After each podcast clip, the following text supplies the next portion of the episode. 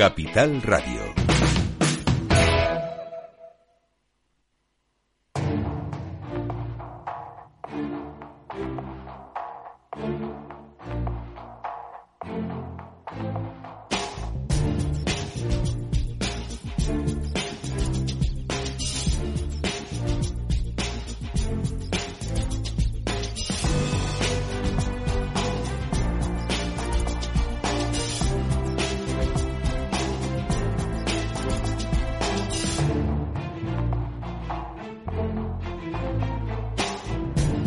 En Capital Radio, la magia de la publicidad, con Juan Manuel Urraca.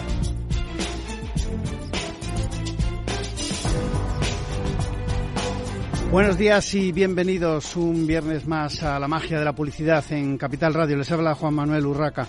Hoy, como cada primer programa de, principio de año, de primer programa del mes de, enero, vamos a hacer un pequeño balance del año, cómo ha ido el sector del marketing y la publicidad. Vamos a hablar un poquito de la inversión publicitaria y las expectativas de los directores de marketing para 2023.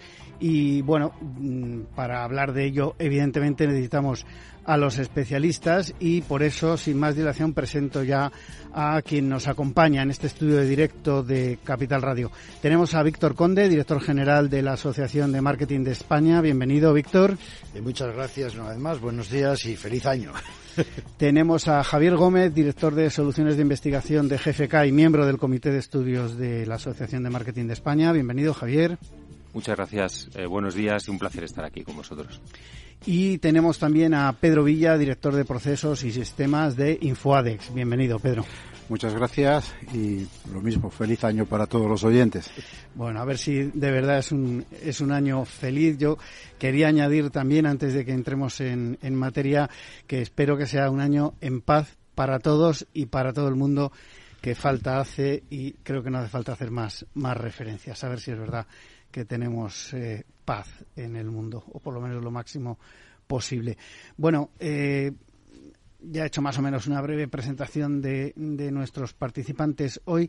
Eh, a grandes rasgos, ¿cómo habéis visto el cierre de 2022 en cuanto a inversiones de, publicidad, en, publicidad, Víctor? Bueno, en cuanto mm, a lo que los directores de marketing han reflejado respecto al año 2022 cuando les hemos preguntado cómo les ha ido, cómo ha ido el año, el ejercicio, su impresión es que les ha ido algo mejor de lo que pensaban de cómo les iba a ir en el mes de junio. Y eso, bueno, pues en todos los, en todos los aspectos de negocio, de inversión, etcétera. Es decir, en junio había una sensación más pesimista de la que luego se ha reflejado en la realidad.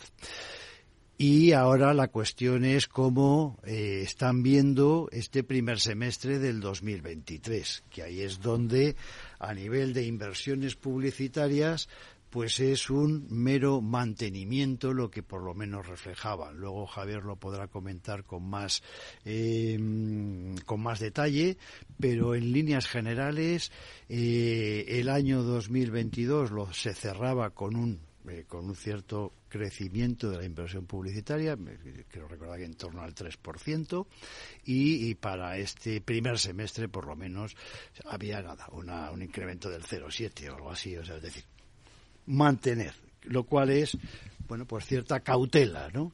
Mucha, mucha cautela, ¿no, Pedro? Sí, sí, sí. Realmente, mm, a día de hoy no podemos dar el dato cerrado del 2022. Estamos precisamente recabando toda, toda la información. Y adelanto e invito a todos los oyentes que el próximo día 21 de febrero, eh, presentaremos los datos ya cerrados de inversión publicitaria en el año 2022. Además, este año tenemos una gran novedad en la presentación y es que después del acto de presentación en sí, de lo que son datos cuantitativos, eh, haremos una mesa redonda donde participarán las eh, principales empresas proveedoras de fuentes de información del sector publicitario. como novedad es, es interesante. Eh, lo dicho, les invito a todos los oyentes a que puedan asistir. Eh, en cuanto a las estimaciones que tenemos para el cierre 2022, pues de entrada, eh, como decía Víctor, manejamos una horquilla que puede estar en el, entre el 3 y el 5,5% el cierre de la inversión publicitaria en lo que son los medios controlados o medios de comunicación. Mm, y quizás, quizás el medio que más dificultad pueda tener en cuanto a crecimiento, aparte de los medios ya tradicionales como pueda ser la prensa, la prensa escrita y los dominicales, sea la propia televisión en cuanto a lo que es televisión, lo, que es televisión lineal. Eh, y si me preguntas por cómo va a ser el 2023, pues, pues la situación, eh, la verdad que existe mucha incertidumbre. Pero pensando en esto que estamos hablando del cierre 2022, donde el crecimiento puede estar en torno, si nos quedamos en el promedio del 4, cuatro y medio, el 5, fíjate que es muy paralelo al propio crecimiento de la economía española, que se, que se, se prevé que sea en torno al 4,6, 4,7%. Por tanto, ¿qué va a ocurrir en el 2023? Pues algo muy similar a lo que pueda ocurrir con el conjunto de la economía, cuyas previsiones se mueven en el entorno del 1,4, 1,5%. Podemos pensar que eh, el crecimiento de la inversión publicitaria puede estar ahí, puede estar ahí, puede estar ahí, y ojalá esté un poquito, un poquito más alto. Javier. Bien, yendo eh, a temas muy concretos o a indicadores muy concretos que son los que medimos, los índices que medimos en el estudio de expectativas de directores de marketing. Bueno, el gran titular es el que avanzaba Víctor antes. Es decir, hemos visto en los índices de expectativas una desaceleración de las expectativas, pero todavía con un soporte en valores positivos. Es decir, los resultados no son tan malos como esperábamos. Esperábamos ya entrar en, valores negativos de expectativa y aún así los tres índices principales todavía se mantienen en valores positivos, pero es verdad que con una desaceleración relevante. En concreto, el índice de expectativa de lo que es el mercado crecería más 1.0 para el primer semestre del año, el crecimiento de ventas propias sería de más 2,3% y el crecimiento de la inversión publicitaria el primer semestre de 2023 eh, crecería tan solo el 0,1%, es decir, con mucha cautela en lo que es la inversión publicitaria en el primer semestre del año. Esto muestra eh, crecimientos a ratios mucho más bajos, pero todavía en valores positivos. Si llevamos esto también a los crecimientos que hemos estado viendo en anteriores semestres, es decir, que, las cifras que hemos visto en anteriores semestres no se van a repetir en 2023, pero insistiré todavía en ese, en ese soporte en valores, en valores positivos. A mí me ha llamado la atención eh, en cuanto al índice de expectativas que el 55%, digamos un poquito más de la mitad de los eh, responsables de, marketing, eh, cierra 2022 mejor de lo previsto. Otra cosa es 2023, mm, pero hablando de 2022, de digamos de, lo que ha pasado y lo que eh, bueno, pues cómo veían ellos que al final mm, es un dato importante para la economía, como decía Pedro, va todo muy muy ligado y pensar que quien maneja los presupuestos de inversión publicitaria de las eh, grandes compañías, eh, bueno, pues han tenido una visión eh, positiva en, su mayoría, por lo menos, del, cierre de 2022, con lo que estábamos viendo desde junio, que nos vienen metiendo mucho miedo con todos los temas de la crisis energética, los precios, la inflación que, que que no se le escapa a nadie, que em, evidentemente va a influir, luego eh, ahondaremos en ese tema también, pues yo creo que es algo, es algo positivo. Ahora, eh, la cautela, la incertidumbre, todos los adjetivos que le podamos eh, meter a el 2023, esperemos que no se nos queden cortos, al revés, esperemos que nos equivoquemos mucho, porque es verdad que parece que está que está complicado. Eh, si te parece, Javier, hacemos un pequeño análisis por sectores de eh, ese índice de, expectativas para eh, posicionarnos un poco y, entrar en algún detalle que me gustaría que, comentaseis. Sí, perfecto. Nosotros decimos que el índice de expectativas es un indicador de, de referencia muy importante para, para, todo el mercado y todos los sectores. Indicador muy, muy importante para dirigir la estrategia micro de cada compañía, para ver, oye, cuánto, cuánto están invirtiendo cada una de las empresas líderes en, inversión publicitaria, cuál es su perspectiva, eh, poder trabajar en el corto pero también en el largo plazo. Es decir, es un índice de referencia muy importante a nivel micro para cada compañía, pero también muy importante a nivel macroeconómico. Y antes de entrar en sectores, Juan Manuel, permíteme eh, comentar la elevada correlación que existe entre el índice de expectativas y lo que es la estimación de PIB. ¿vale? Nosotros, por ejemplo, en junio, cuando todas las grandes fuentes macroeconómicas, el panel FUNCAS, etcétera, todas las estimaciones iban a la baja con una previsión de cierre de, del PIB para este año que se acercaba al, a un crecimiento de más 4% y cada vez reduciendo más, el, panel de directores de marketing seguía dando una estimación de crecimiento de más 4,7, más 4,8, que al final estamos viendo en el cierre de año como se, se aproxima, lo, lo avanzaba antes Pedro, se aproxima al 4,6, 4,7. Es decir, una correlación elevadísima entre la opinión y la expectativa de los directores de marketing y luego lo que en realidad se produce eh, en cuanto al crecimiento de PIB. Y me parece fundamental en cuanto a la, referencia que supone estos índices para trabajar en planes de negocio a nivel micro cada compañía y, en planes estratégicos a nivel macroeconómico también. simplemente una... perdóname, y perdona Juan Manuel también que intervenga. Y, lo cual, desde, las, desde el punto de vista de la asociación, nos... Eh, nos congratula mucho porque es eh, poner en énfasis la importancia estratégica del director de marketing a nivel de que es la persona que de alguna manera, o el profesional, que mejor conoce la realidad de su mercado y que mejor puede proyectar ese futuro, al menos a medio, a corto y medio plazo. Lo hemos comentado muchas veces en este programa y contigo, eh, Víctor, que es verdad que eh, bueno, yo creo que cada vez más, o se ha generalizado ya, eh, por lo menos en las grandes y, medianas, medianas grandes empresas, el que el director de marketing esté en el comité de dirección, yo creo que es fundamental. Lo hemos hablado más de una vez. Yo creo que esto también es un reflejo y yo creo que es un tiene que ser un reflejo hacia arriba, como se suele decir, ¿no? Hacia los directores generales, los CEOs de las compañías, porque evidentemente, como decías, Víctor, y me gustaría resaltarlo, el director de marketing conoce muy bien la situación real de mercado y no solo porque invierta y tenga el feedback luego de probablemente el director de ventas, sino porque también, y estoy mirando a Pedro, por los institutos de investigación, por todas las empresas que les proporcionan tantos datos, que es una parte muy importante. Al final, o sea, tú puedes ser director general de una empresa, pero si no tienes todos esos datos que te dicen cómo está realmente el mercado, cómo está eh, funcionando, no solo tus ventas, sino más allá de tu propia empresa y más allá incluso del sector, yo creo que esto es poner en valor también un poco esa esa parte, ¿no? De, instituto. perdona, Javier, la interrupción. Ah, interrumpe cuando, cuando tú quieras. Vale, no sé si querías añadir algo, Pedro. No, a este respecto nada. Yo creo que, que sí, estamos de acuerdo. El director de marketing es una figura fundamental dentro de una empresa. Es así. Javier, aparte de estas referencias, me preguntabas Juan Manuel por, por referencias sectoriales. Decías a nivel global que el 55% de las empresas ha cerrado eh, el 2022 este semestre mejor de lo esperado. Es así, es así. Prácticamente en todos los sectores. ¿eh? En automoción, aunque las ventas están muy lejos, las ventas que está dando ANFAC están, por ejemplo, muy lejos del, millón de unidades vendidas, estamos en torno a 800.000, pero están dentro de las expectativas que ellos tienen. ¿vale? Banca, energía, gran consumo, están dentro de las expectativas. ¿Qué vemos para el primer semestre del año a nivel sectorial?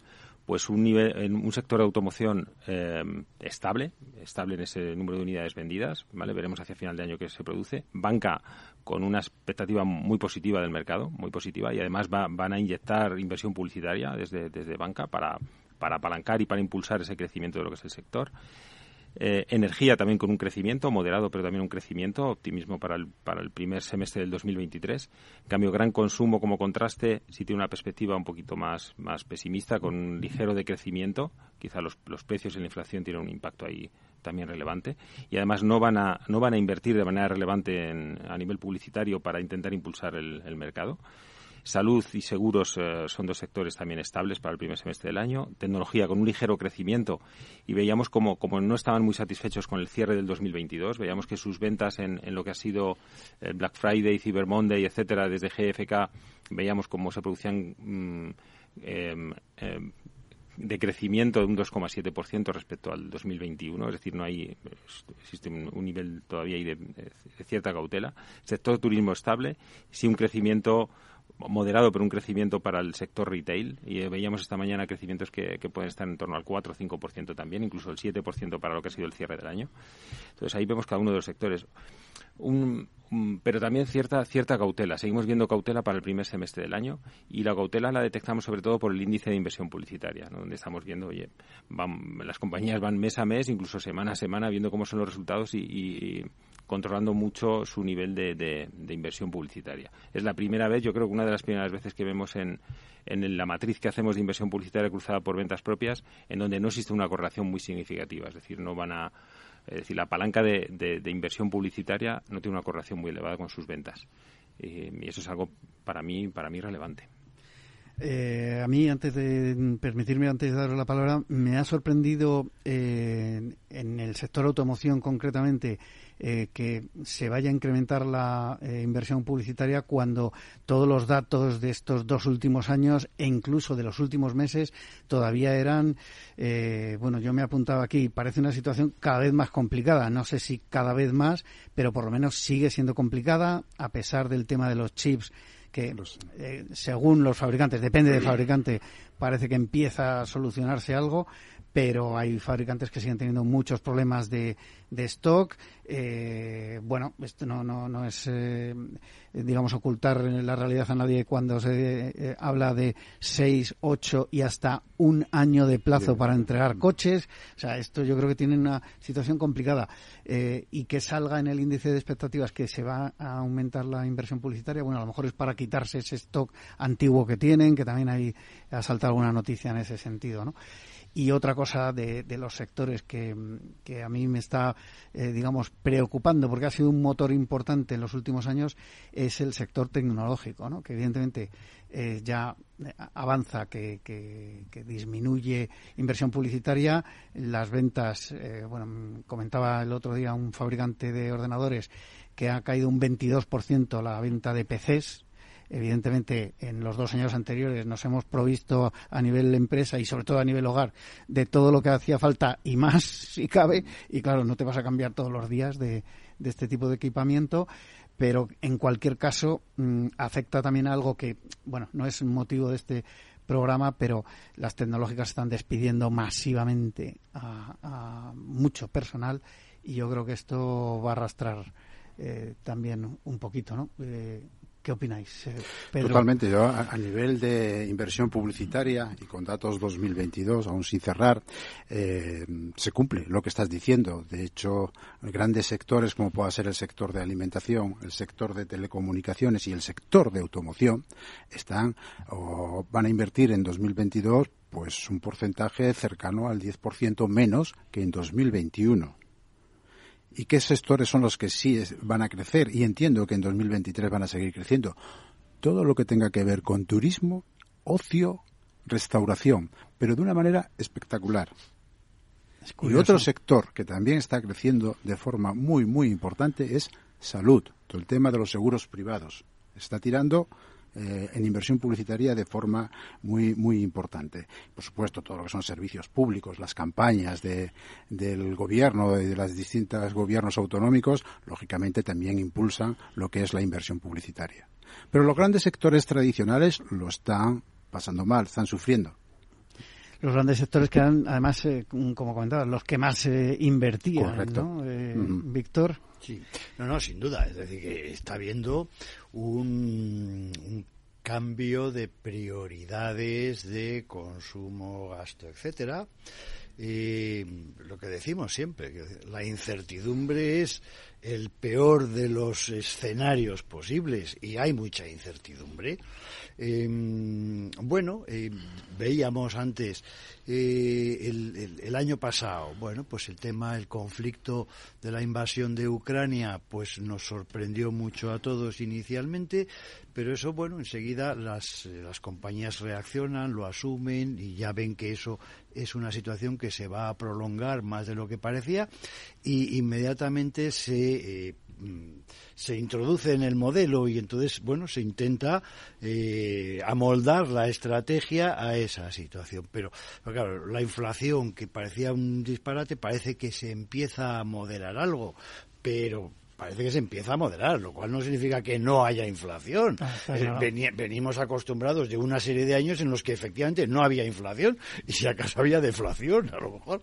Pero bueno, eh, todo eso, más eh, los tipos de interés que suben, o sea, es, al final es un escenario en el que, pues yo no sé si un poco al hilo de lo que estaba comentando Pedro, pues la gente estamos decidiendo Bueno, vamos a intentar vivir, que son dos días, y no nos vamos a endeudar en determinados eh, bienes de, equipo, etcétera, de, más, de, más envergadura.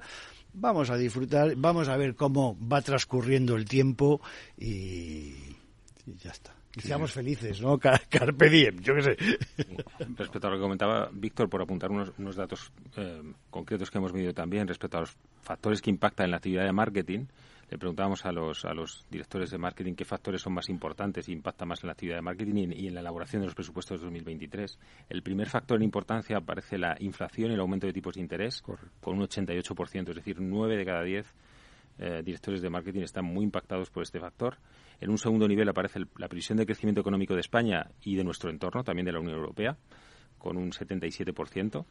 Y ya aparece más, moderándose más lo que es la invasión de Ucrania con un 54%, la situación sanitaria COVID con un 47%, y ya en, cuarto nivel de, preocupación o de impacto aparece fondos europeos Next Generation, presupuestos generales del Estado y la deuda pública en España, con, porcentajes inferiores al, al 45%. Hay, un, dato que apuntaba eh, Víctor eh, respecto a, bueno, pues al final el, dinero que, tenemos en casa cada uno para gastar, sobre todo, y lo que se supone que ahorramos o, dejamos, tenemos o dejamos de tener de ahorro. Y ayer escuchaba una noticia que dábamos en Capital Radio perdón, que hablaba de que eh, alrededor de un 1,7% era creo recordar, no sé si era 1,5, 1,7, lo que se había reducido el, eh, digamos, el, el, importe de ahorro en las familias. Que al final, eh, claro, eso impacta, eh, como hablaba antes Pedro, en datos de, de, consumo, al mismo tiempo se traslada hacia turismo, por ejemplo, y bueno, pues esta, este verano y esta Navidad ha sido carpe diem para todos. Y de alguna manera, yo siempre digo que independientemente de lo que piensen las empresas y de cómo inviertan, al final somos humanos y, y necesitamos alguna salida también, ¿no? Que llevamos mucho tiempo con, con demasiados eh, problemas y, mucha, mucha, tralla y mucha tralla mucha tralla eh, psicológica además de preocupación eh, fuerte no temas de, temas de desempleo está ahí quiero decir que la situación es mm, sigue siendo muy preocupante. O sea que bueno todo esto mm, el escenario desde luego no es muy nada confortable con lo cual pues las, los consumidores las personas somos como somos y tenemos pues lo que tú comentas, Juan Manuel, y, las empresas y los directores de marketing no pueden dejar de tener en cuenta todo ese, todo ese escenario y todo ese comportamiento, ¿no? Bueno, hacemos una breve pausa para la publicidad en la magia de la publicidad en Capital Radio y enseguida continuamos.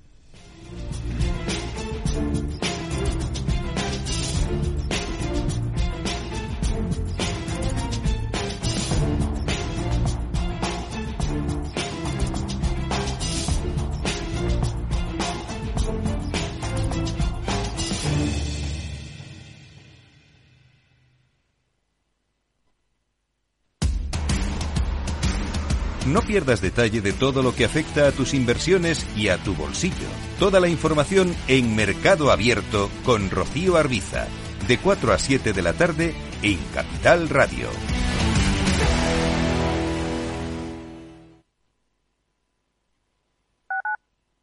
Capital Radio 103.2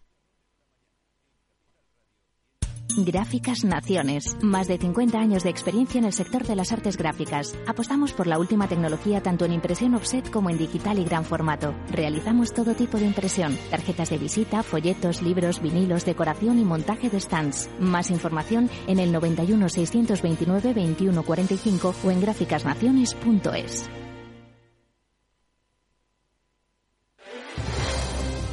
Si quieres entender mejor todo lo que rodea a nuestro sector alimentario, tienes una cita en La Trilla. Un gran equipo de especialistas te acercará a la actualidad económica y política desde el campo hasta la mesa. Conocerás sus principales innovaciones sin olvidar las producciones más tradicionales. Los sábados de 8 a 9 de la mañana con Juan Quintana, La Trilla de Capital Radio.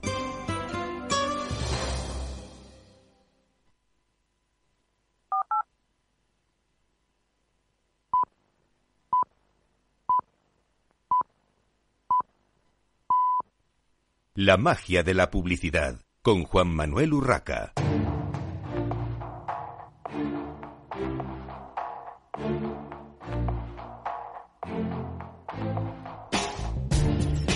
Continuamos en esta mañana de viernes en la magia de la publicidad en Capital Radio, hablando de eh, bueno del balance del año 2022 en cuanto a inversiones de marketing y publicidad y también adelantando eh, de alguna manera eh, esas expectativas que hay para 2023 con datos tanto de Infoadex como de el índice de expectativas de los directores de marketing de la Asociación de Marketing de España y con la colaboración también de, de GFK.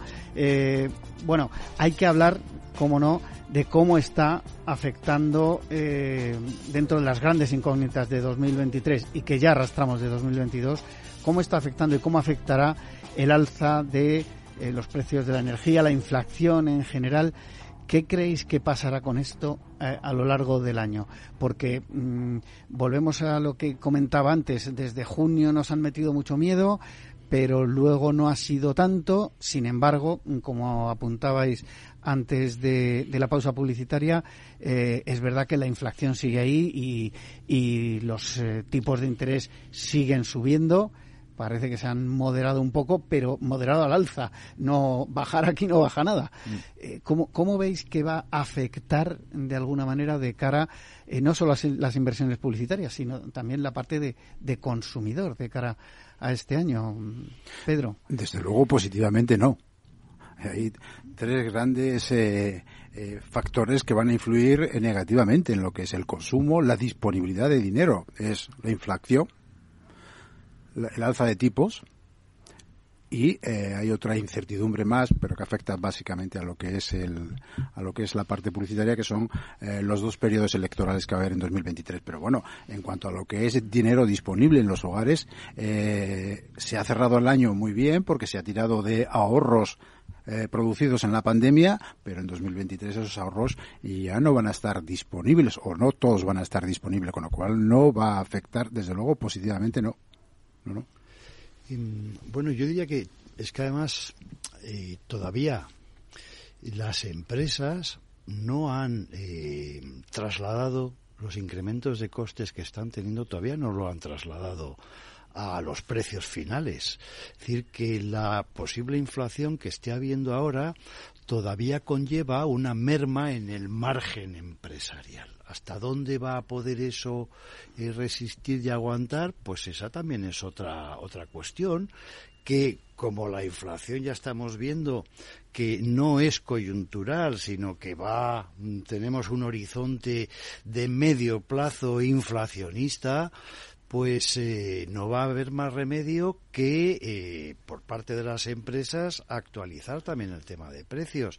Y eso pues se va a agravar. Tenemos este año eh, bueno pues una subida de las pensiones. Ahora toca negociar subidas salariales. O sea todo este asunto lógicamente bueno no mm, está sobre la mesa y no favorece eh, que haya una contención de precios y por tanto no parece muy viable que la situación vaya a mejorar claramente. Eh, y entonces, bueno, pues el tema de la cautela que decíamos al principio del programa parece que se refuerza de, bueno, hay que, hay que ir viendo, ¿no? Hay que ir viendo, no sé si mes a mes, semana a semana o día a día, pero hay que ir viendo respecto al tema de inflación, yo creo que vamos a convivir todo 2023 con un escalón de inflación en torno al 4,55% y va a ser con lo que vamos a tener que convivir todo 2023 y veremos revisiones de tipos, etcétera, para el segundo trimestre de 2024. Entonces, pues eso, eso va a afectar eh, seguro. Yo había una noticia también eh, en estos días que se, lanzan muchas noticias de, de, revisión de año y datos globales y tal de eh, tanto de cierre de pymes sobre todo como de eh, autónomos que desaparecen. Y estamos hablando de un país como es el nuestro que está soportado en gran parte el tema del, empleo por autónomos y por pymes, que en muchos casos son autónomos o mm, pymes, micropymes. micropymes. micropymes. Mm. Y eso al final eh, evidentemente genera paro. O sea eso eso es eh, vamos insalvable. Pero además eh, menos posibilidad de que las familias tengan dinero para para gastar en todos los aspectos yo creo que ahí en, al que al que está afectado digamos no a todas esas empresas. No sé hasta qué punto pero Hombre, va por sectores, ¿eh? porque es cierto lo que estás diciendo para algunos sectores, pero luego tienes otros sectores que no encuentran trabajadores. ¿eh? Bueno, efectivamente, la hostelería, por ejemplo, es. No, la hostelería y, vete a sanidad. Sanidad, las tecnológicas. Las tecnológicas. Todo lo que tiene que ver con el mundo digital. Ahí hay un, un agujero importante. Eh, no sé si porque se nos escapa el talento, que también lo hemos hablado alguna vez se escapa. en este programa, se está eh, escapando mucho talento fuera, incluso se escapa a nivel de trabajo, no de, no de presencia física. Hay trabajadores, eh, teletrabajadores en España trabajando para empresas fuera y al final, bueno, pues las empresas de aquí tienen necesidad de ocupar muchos de esos puestos que no hay pero no hay manera. Yo, creo que eso también eh, es un problema que el origen está en cómo tenemos la educación y la formación en España. Es decir, seguimos, em, no sé si menospreciando o considerando algo de menos lo que es la formación profesional. Por supuesto. Y en comparación con otros países de nuestro entorno, y creo que ese es un error de libro, pero de libro. Y sin embargo estamos produciendo un exceso de titulados universitarios que, mm, bueno, pues evidentemente tienen mucha mejor salida probablemente fuera de España que en España, ¿no? Sí, sobre todo a nivel de, a nivel de retribución. Claro, eh, sin duda. Claro, pero sin duda, pero vete al sector de, de la restauración. Eh, ¿Cuál es el promedio eh, que cobra un camarero en España? En el mejor de los casos, 1.500 euros. En Irlanda, con eh, el hospedaje incluido están ganando 2.500 euros al mes. Se van. Y además la gente joven no tiene ningún problema en irse. Ninguno. Y además, eh, el otro día hablando con, con un colega, eh, hablábamos de una cosa que ha cambiado claramente en España, que es el tema de los idiomas, el tema del inglés. Ahora es más fácil todavía para ese joven profesional que mm, quiere buscar expectativas fuera, ya no tiene esa barrera del idioma, ya no es la emigración de los años 60 en España, hablando claramente. Que la hubo sin saber idiomas, pero que la, hubo, porque, porque, la necesidad era y ahoga, claro. Era otra necesidad, pero ahora resulta que es más fácil y además incluso a nivel cualificado, porque aquella emigración todos sabemos cómo, cómo era, el que más, el que menos tiene algún miembro en la familia que, que tuvo que emigrar, en mi caso, por ejemplo, pero evidentemente ahora es, es más fácil y eso es mucho talento que, que se nos va. Eh, volviendo al marketing y la publicidad, eh, aunque también afecta a, sobre todo al marketing digital, porque hay cada vez más profesionales que, como decía, están trabajando para, para empresas fuera de, de nuestro país. Eh, me gustaría que hablásemos un poco de la inversión publicitaria, de la administración pública y también de cómo va a afectar este año tan electoral que, que bueno, de alguna manera eh, a nivel de inversión publicitaria se, se va a mover, a nivel de estudios, por ejemplo, hasta donde yo sé la información que yo tengo, ya se está moviendo, ya, ya hay eh, cada vez más eh, encuestas a la población para saber cómo, bueno, pues cómo se están, digamos, moviendo las, las filias y las fobias hacia los diferentes partidos, tanto a nivel autonómico como local, que es lo que lo que toca. ¿Cómo creéis que va a afectar todo esto? Vamos a empezar con la parte, digamos, electoral. Este año eh, que va a ser eh, entretenido. Bueno, yo diría que em, cuando hay campañas electorales hay una cierta eh, retracción de la inversión publicitaria del sector privado. No da para todos, quiero decir, la, la ocupación de los medios, etcétera, etcétera, pues es la que es. Eh, con lo cual, bueno, pues a nivel de medios eh, o a nivel de lo que es inversión final, va a haber un cierto traslado de privado a público, inversión pública o pública o electoral. eh, llamémoslo de esa manera, si es que los partidos públicos no los consideramos, los partidos políticos no los consideramos como, como público, ¿no? y luego, bueno, pues eh, un proceso electoral como, o los procesos electorales como los que se prevén este año, eh, yo creo que hay un factor de posible cambio. Y entonces eso introduce un elemento de, de incógnita, de inestabilidad adicional, que en otros momentos en los que a lo mejor hay un proceso electoral de cierto modo más continuista, ¿no? Aquí pues hay una probabilidad, no sé si alta, baja o, media, de que las cosas a lo mejor mm, pueda haber un cambio, un vuelco, no sé. Y eso eh, pues eh, ahonda en la incertidumbre y por tanto en las cautelas y en la prudencia, ¿no? La experiencia nos dice que las campañas electorales eh, políticas mm, no son buenas compañeras para el sector publicitario. Eh, por lo que decía, entre otras cosas, Víctor, pero también porque hay anunciantes que no quieren compartir espacio con la campaña publicitaria con la campaña publicitaria política. ¿eh? Y es verdad que indudablemente los partidos políticos tienen que hacer un esfuerzo económico para publicitarse.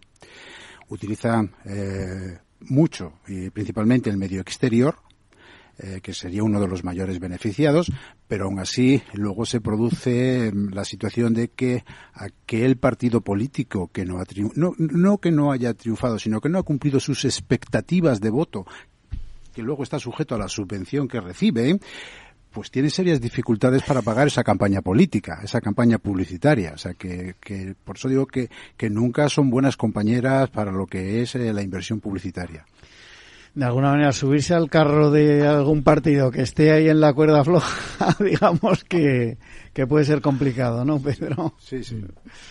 No sé si querías añadir algo. No, respecto a temas eh, electorales, es verdad que siempre es un factor de distorsión para el año, pero yo siempre digo que bueno, nosotros intentamos aislar lo que son fenómenos electorales, coyunturales, y, yo invito a que, a que todo el mundo se centre en su día a día, en el cuidado del mercado, de sus objetivos, de sus proveedores, y impulsando su parte de territorio que le, que le toca. Y si efectivamente afectará en 2023, eh, pero seguramente en 2024 todo también se normalice. Entonces, trabajar un poco también en ese largo plazo del que muchas veces nos, nos olvidamos, ¿no? Esta vorágine.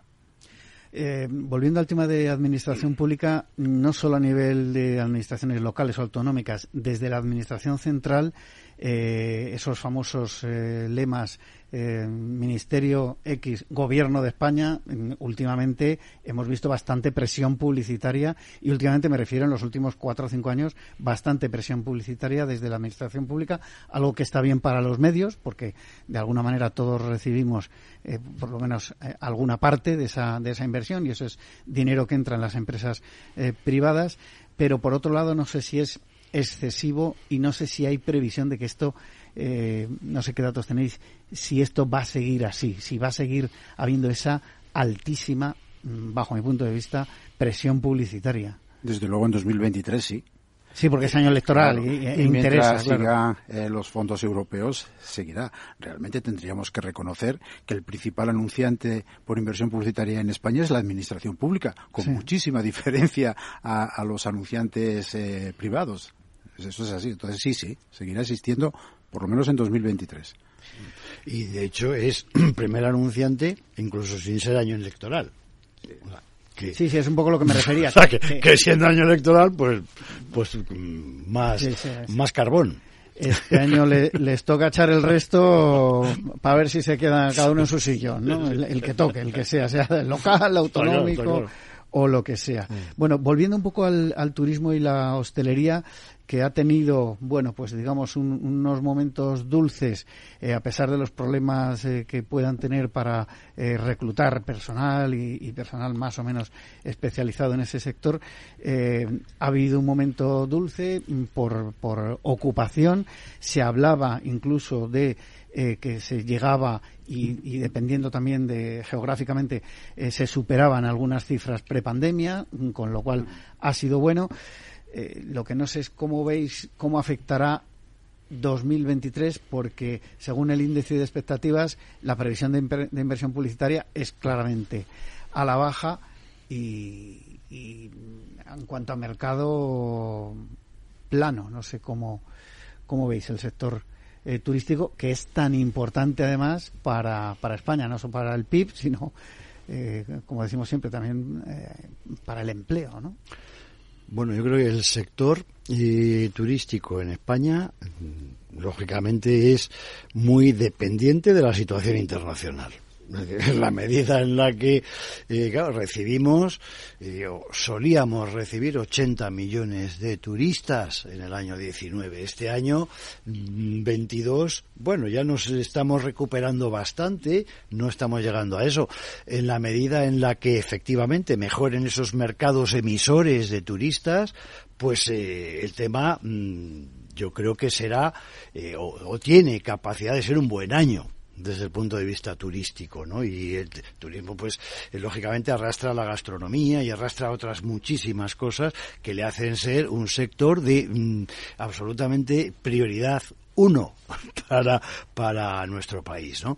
Mm, yo creo que sí, en la medida en la que esto se vaya verificando y se vaya mm, comprobando, eh, yo creo que va a ser un sector de los que se vaya animando conforme transcurra el año.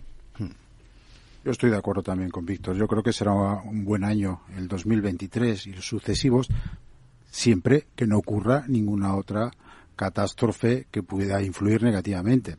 Pero si se mantiene incluyendo inflación, tipos de interés, yo creo que será un buen año. Sí, porque la inflación ha afectado, por ejemplo, al sector turístico eh, a nivel de precios, eh, sobre todo a nivel de transporte, porque luego a nivel de hotelero pasaba un poco lo que comentaba Víctor, que eh, por lo que comentan las patronales, no se ha trasladado todo el aumento de costes al precio final al, consumidor. Pero bueno, eso también se irá reajustando y ya veremos qué, y, y transporte, por ejemplo, líneas aéreas me comentaban eh, ya hace tiempo, eh, incluso en verano, y, también con previsión para Navidades, que, mm, que es que había un, una demanda absolutamente eh, sobredimensionada a nivel de, a nivel de billetes de avión. O sea que es que mm, yo creo que creo que influye también algo eh, que es eh, las nuevas generaciones. Las nuevas generaciones prefieren dedicar su tiempo y sus recursos al ocio al viaje. Las generaciones tradicionales pues bueno oye trabajo, me compro una casa, me compro un coche. Este, este paradigma ha cambiado. ha cambiado totalmente. ¿eh? Eso está claro. Eso está claro. Bueno. Es, es, ya no es el pago por la propiedad, sino el pago por el uso y el disfrute. Punto y final. Oye, el, año pasado os hacía a los tres eh, una pregunta que, evidentemente estaba muy, muy candente en ese momento y que ha, pasado casi desapercibido. Digitalización, ¿cómo funcionarán las campañas digitales sin cookies? Resulta que era como para pasado mañana, hablando de hace un año por estas fechas, y ahora resulta que casi nos hemos olvidado todos porque no se sabe si esto va a pasar, no va a pasar.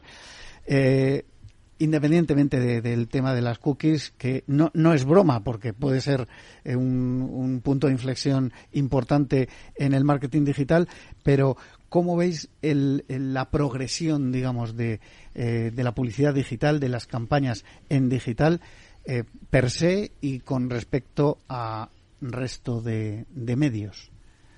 De pues cara a 2023. no sé si afectará lo de las cookies o no, pero tienen una evolución espectacular. Todo lo que tenga que ver con, la, eh, con el mundo digital, pues están creciendo 6, 7, 10%. ¿Pero por qué? Pues porque realmente todo lo que es digital, todo lo que es la digitalización, eh, es todo mucho más sencillo, es todo mucho menos costoso. Desde producir una pieza, eh, publicitarse, lo puedes hacer de miles de, maneras. Pero bueno, tienes ejemplos de, de, publicidad, de lo que, se, lo que se conoce como el long tail de los anunciantes, anunciantes locales, desde eh, localidades pequeñas que tienes, perdón, una, un establecimiento pequeño y haces una campaña por 100 euros. Eh, realmente eh, yo creo que el crecimiento va a seguir de, forma importante. Es el si lo queremos llamar como medio. Es, digamos que es la plataforma, el entorno digital, el que realmente a nivel publicitario está tirando de forma importante.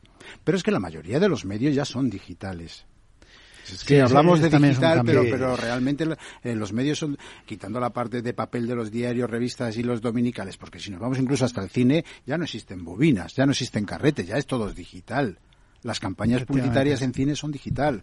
Eh, los circuitos de exterior de grandes pantallas son digitales y están funcionando de una forma espectacular. Sí, yo creo ha habido un cambio importante. Es que, yo creo que eh, ya deberíamos empezar a no hablar de eh, digital y no digital. O sea, es inversión y ya está. Efectivamente ha sido un fenómeno, se ha consolidado y, ese, y ese asunto ya está. Respecto a la desaparición de las cookies, yo creo que las empresas ya lo tienen más que descontado, las grandes empresas, con lo cual eso tampoco va a suponer ningún ningún problema. Y bueno, pues eh, yo creo que hay ya eh, soluciones como para abordar esa, ese cambio y, que no pase nada. Y como dice Pedro pues pues eh, lo, lo, digital está aquí y, forma parte de eh, la actividad de marketing habitual de cualquier empresa pequeña mediana y grande no Sí, nosotros en línea con lo que decía Pedro detectamos lo mismo desde el índice de expectativas, una velocidad de crucero en inversión digital que es absolutamente gradual y que sigue creciendo, con cookies o sin cookies y sigue, y sigue creciendo. Y ahí invitar a todas las empresas a esa, a esa apuesta por la digitalización después de la explosión que vimos en 2020, seguir, seguir creciendo en esa digitalización. Y hay otro indicador muy vinculado digital que es el e-commerce. El e-commerce sigue creciendo eh, a ese ritmo de crucero. Eh, a ese ritmo de crucero en todos los en todos los sectores.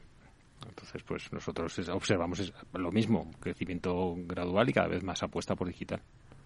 Hablando brevemente, nos quedan cinco minutos. Hablando de eh, eventos masivos, han vuelto. Evidentemente, en 2022 eh, ha sido una explosión. Todos teníamos ganas también de, que, de que volviese.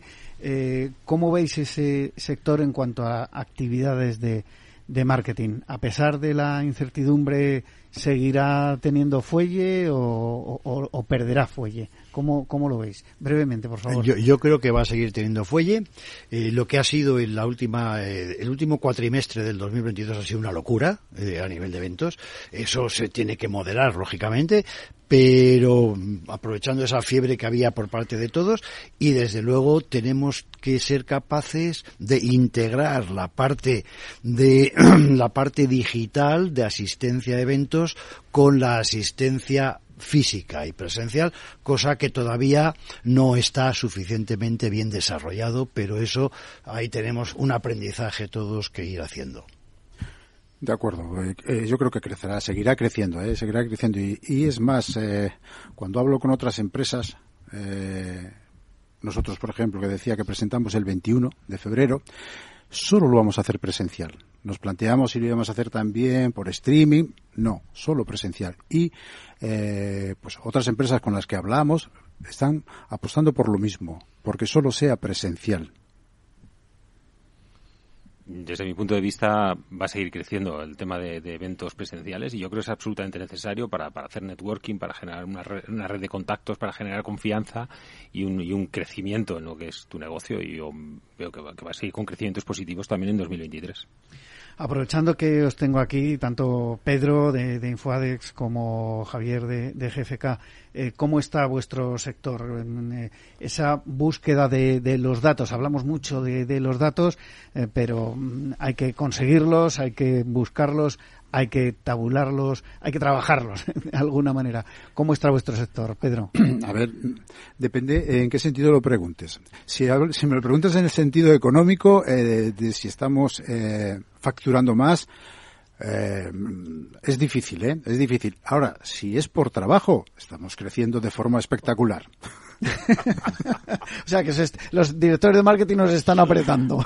Requieren muchísima información, es cierto, ¿eh? Mucha información. Todo lo que diga, tengo esto, tengo esto, lo quiero, lo quiero, lo quiero, lo quiero. ¿Cuesta? Mm, bueno, entonces tenemos que, que negociar y hablar.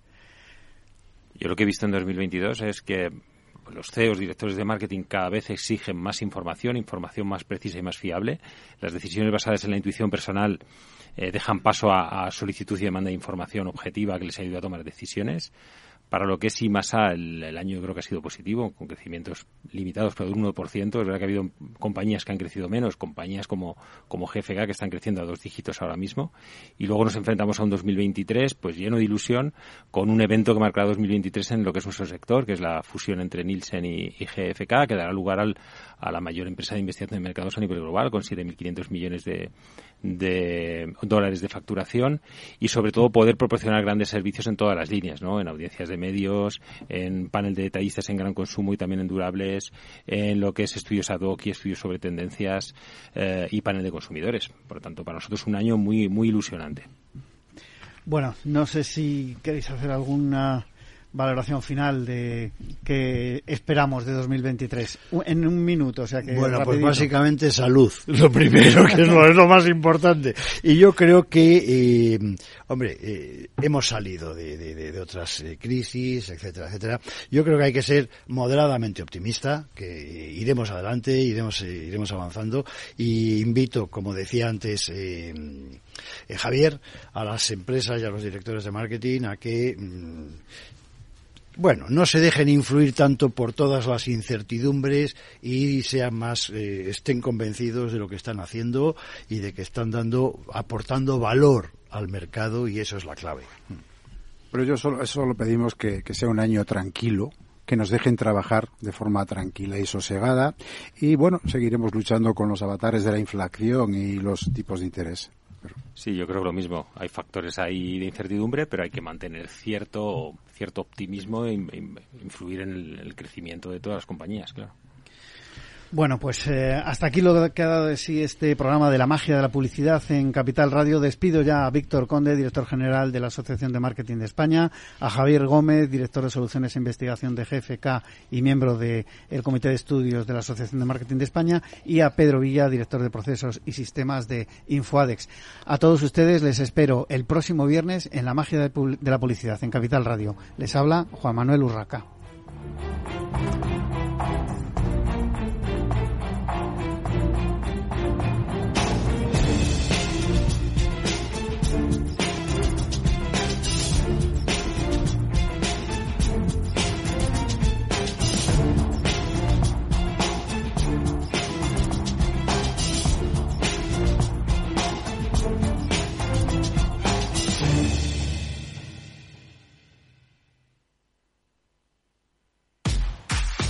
Tanto tienes, tanto pierdes.